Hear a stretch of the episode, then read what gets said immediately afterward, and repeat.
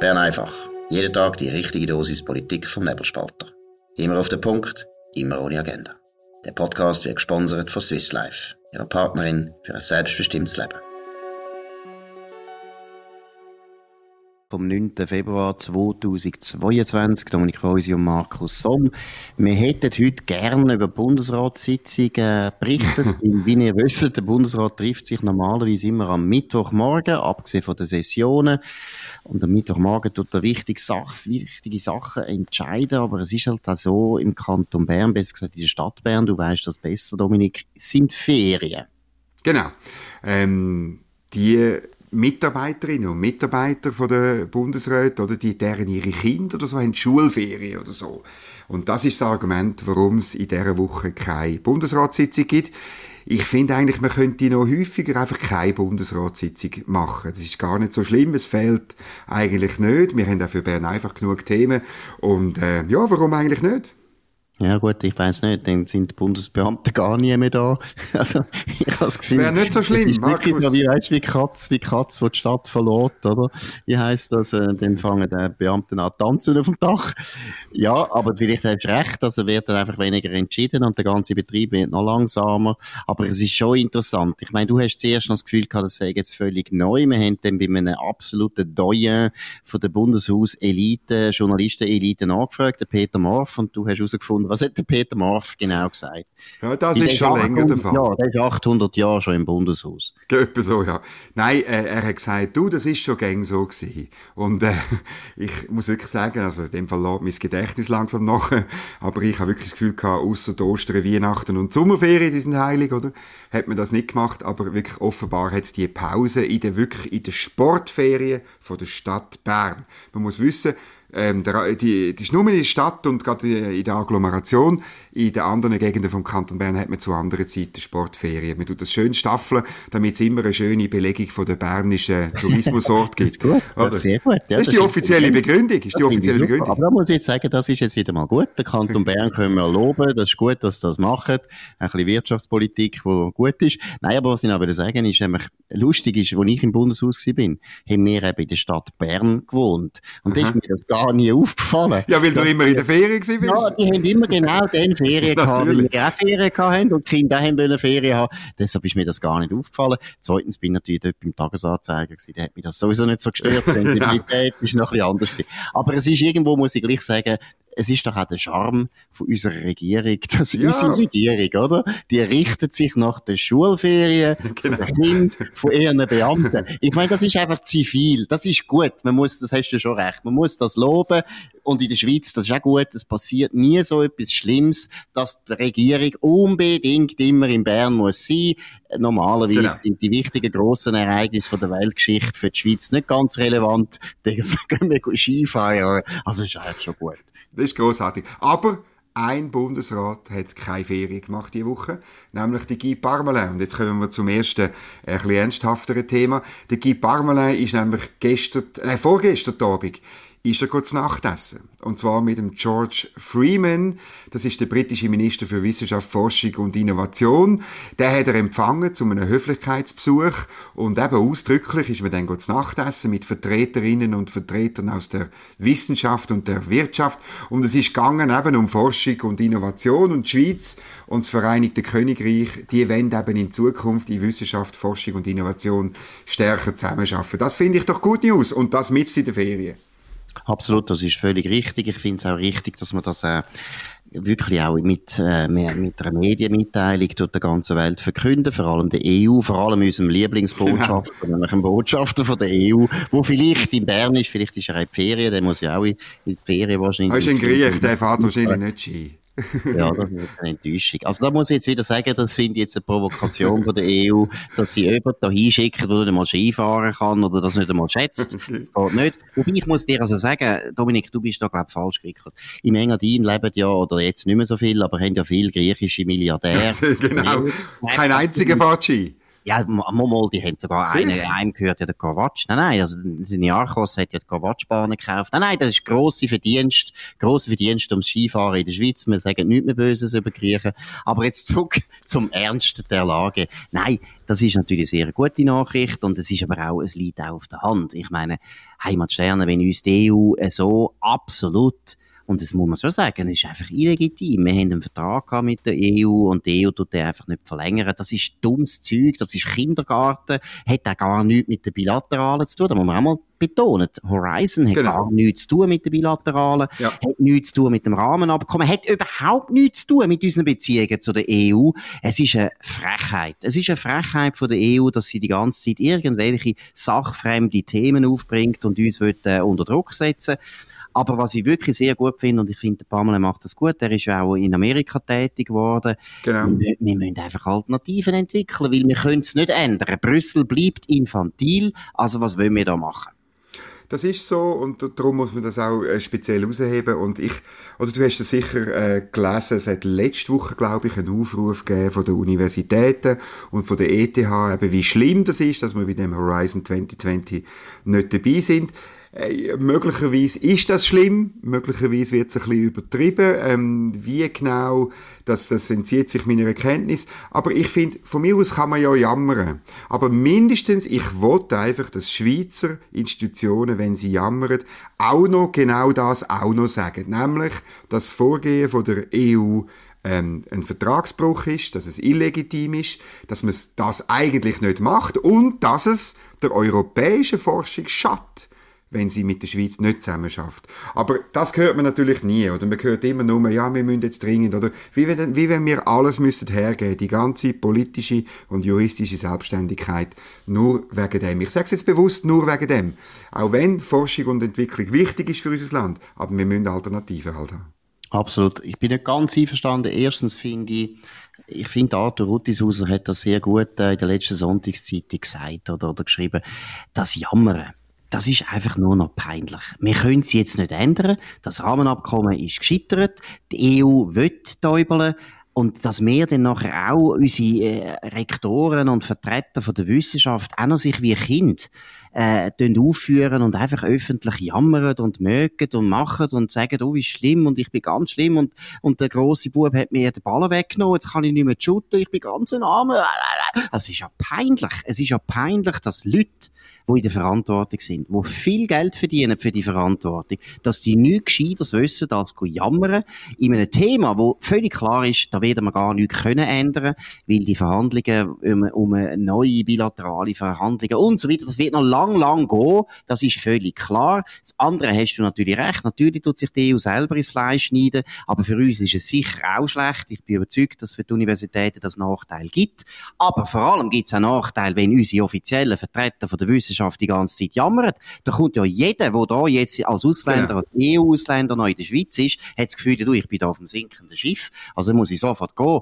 Also, aber ich möchte noch eines betonen, ich finde es ganz peinlich, dass erwachsene Leute, die in der Verantwortung sind, nichts Gescheiteres wissen als jammern, anstatt dass sie einfach sagen, hey, wir suchen Alternativen. Jeder Unternehmer, schaut mal, was, ich meine, wir wissen das, Dominik, oder? Ich meine, Corona ist für die Unternehmer ein riesen Thema, ein Problem. Sie haben Lieferengpässe, sie haben plötzlich Kurzarbeit, sie haben so viele Probleme müssen bewältigen. Habe ich einen Unternehmer gehört, der geht in den Zeitungen öffentlich brüllen und sagt, ja, wir sind so arm, ja, wir gehen unter. Also, ich meine, ich muss einfach sagen, die Universitäts- und ETH-Rektoren und auch ETH-Präsidenten, das ist nur peinlich, die sollten sich schämen.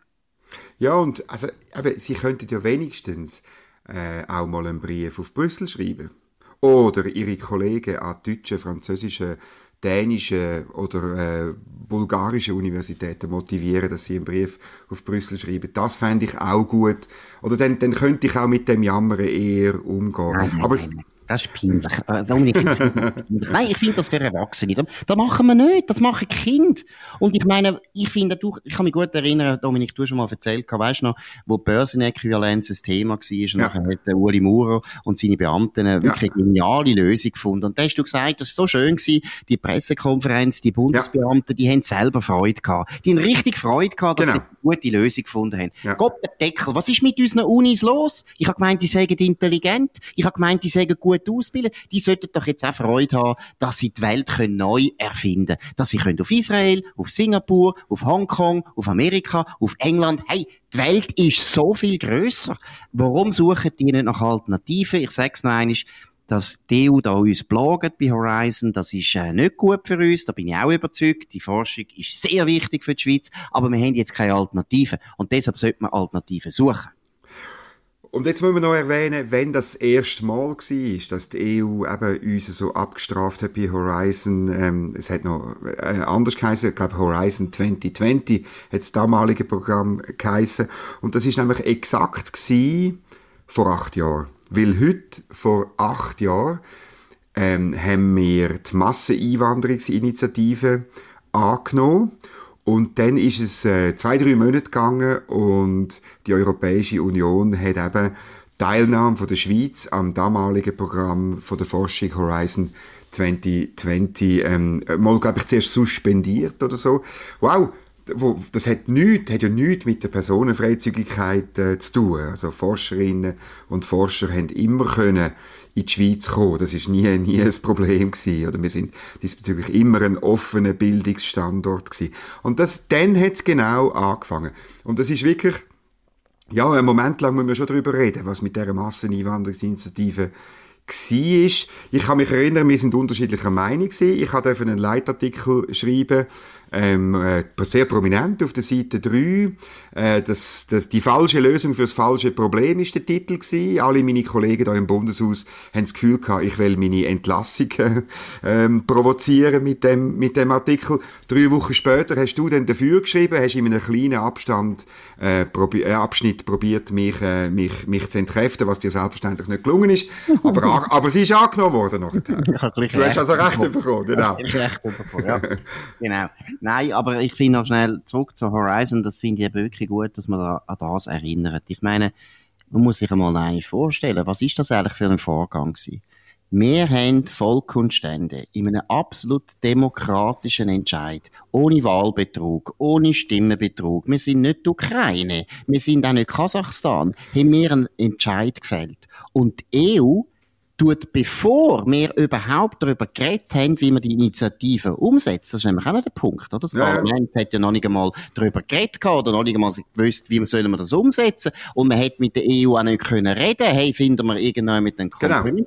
Genau. Bevor das passiert ist, stehen die uns einfach in einem ganz anderen Thema abstrafen sachfremd abstehen. So geht man nicht um unter guten Nachbarn, auch nicht unter guten Freunden. Das ist jenseits von Gut und Böse. Und jetzt sind wir immer noch da. Und jetzt strafen sie uns einfach für etwas ganz anderes wieder ab, wo sie jetzt einfach finden, ja, das Abkommen, das müssen jetzt die abnehmen. Ich meine, was ist das für ein Umgang? Das ist der Umgang, wo Russland mit der Ukraine macht. Ja, wenn du nicht folgst, dann brauchen wir Gewalt. Mei, mei, bei, der EU, bei der EU heisst es einfach, ja, wenn du nicht machst, was du willst, was wir wollen, dann musst du einfach dort und dort Nachteil gewärtigen, die völlig gegen jeden Vertrag sind, gegen Treue und Glauben. Es ist schon ein starkes Stück. Und jetzt gehen wir noch weiter die Masseneinwanderungsinitiative, da muss man schon sagen, Dominik, und ich finde ehrlich, also ich muss sagen, da, das ist eine von den grossen äh, Geschichten, wo ich mich eigentlich schäme für unser Land. Das ist ein demokratischer Entscheid gewesen, wo einfach vom Parlament kassiert worden ist. Das hat es noch nie gegeben in der Schweiz.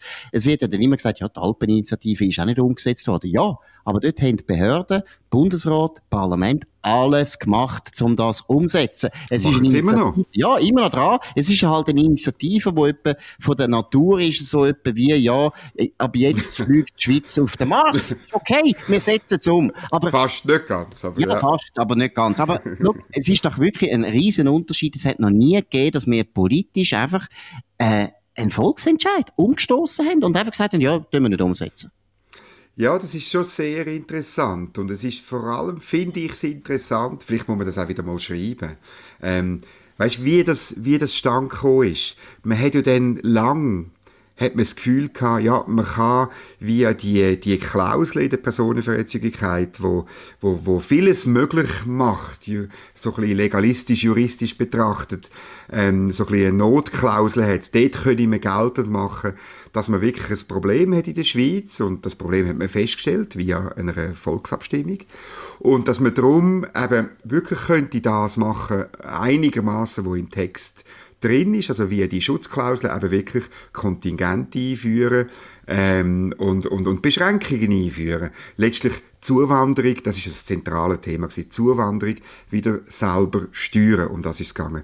Und das hat man, das hat lange auch ein bisschen so ausgesehen, ich erinnere mich gut, die CVP, die heutige Mitte, ist auch, ist, hat auch das Gefühl gehabt, mal, wir müssen etwas machen. Wir müssen ein bisschen respektieren, was da beschlossen worden ist, auch weil sehr viele Leute, die nicht SVP sind, haben für die Masseneinwanderungsinitiative gestimmt. Und dann ist in dem Sommer, ich glaube 2015 ist das gewesen, hat es ein, ein, äh, ein, eine Liaison, eine Liaison Spezial zwischen der FDP-Vertreter in dieser Kommission und der SP-Vertreter, namentlich dem Cedric Wermuth.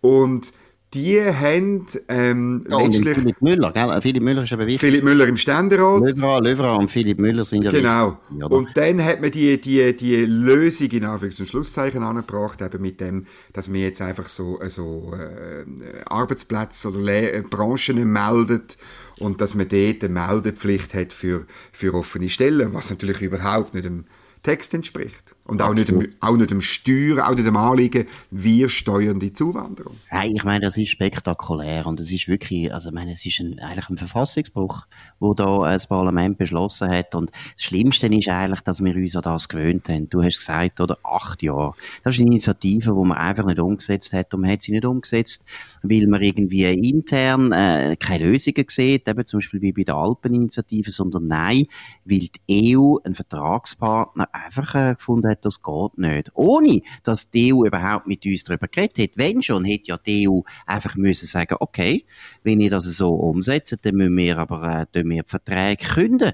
Aber so weit ist mir ja gar nicht gegangen. Die EU hat nicht einmal das müssen machen. Sie hat nur müssen Horizon sagen, ja, wir machen nicht mehr mit. Und dann hat die Schweiz schon alle, jeden Mut verloren. Und ich würde noch etwas zum Philipp Müller sagen, oder? Das ist, ähm, muss ich auch sagen, das ist, das ist schon kein großes Kapitel für den freisinnige Präsident gewesen, den ich eigentlich geschätzt habe. Aber dort, ich weiss nicht, das menschelt halt auch mal, oder? Also der Philipp Müller ist halt auch einer, wo ein sehr ein rechter Freisinniger war und dann aber auch als Präsident häufig von der SVP dann auch angegriffen worden ist und so weiter und zum Teil eben zu Recht. Und ich glaube, das hätte er gar nicht vertreibt. Also dem hätte das eben schon gepasst, mit dem Löwera einen Unterzug machen.